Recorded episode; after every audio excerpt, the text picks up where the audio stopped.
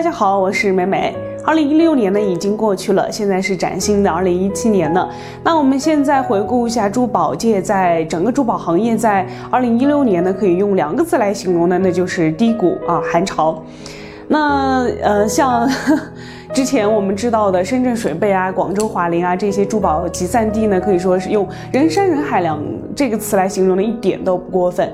但是在我九月份过去的时候呢，就可以看到啊，这个人特别的少，可以看到它的整个珠宝行业特别的萧条，甚至很多门店呢都是已经是关门歇业，然后改行去卖其他的了。可以看到这个形势，我们整个珠宝行业呢是在接受着巨大的考验。那大家所关心的市场行情啊、价格走势呢，也有着很。大的变化啊，然后我们所知道的这个普通的珠宝呢，它的价格和之前呢可以说是相对持平，但是少数的珠宝呢，它的价格会有所下跌，但是高品质的珠宝玉石呢，它的价格依然是在水涨船高。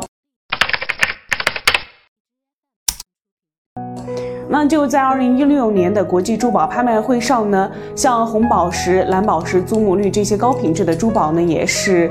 呃，获得了不俗的成绩啊！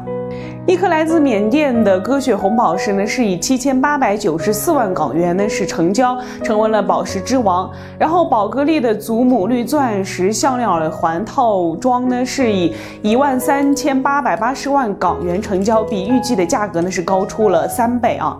那随着现在的自然环境受到了污染，海洋生态环境呢也受到了破坏，那所以说天然的珍珠呢就会显得弥足的珍贵。那巴洛达的双排天然珍珠呢是以七百零九万美元成交啊。还有慢慢走红的海螺珠，因为比钻石呢更加的稀少而名声大噪。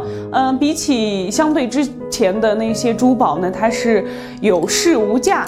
那就是你有钱都很难买得到。还有像被慢慢被大家所接受和认可的，像尖晶石啊、天然碧玺啊这些的珠宝呢，也是慢慢的被大家所接受。虽然比起我们中国比较接受认可的钻石啊、翡翠、玉石这些呢，它还是没有达到一个消费高峰，因为是受我咱们中国传统文化的影响啊。那相信像呃天然的珍珠啊，然后蓝宝石、红宝石、祖母绿。这些等等的高贵宝石呢，会在二零一七年呢会会更加的火爆。好了，今天的珠宝美美说呢到这里就结束了。了解更多的珠宝资讯呢，提请添加我们的微信号 J A A D 一七八九。我们下期再见，拜拜。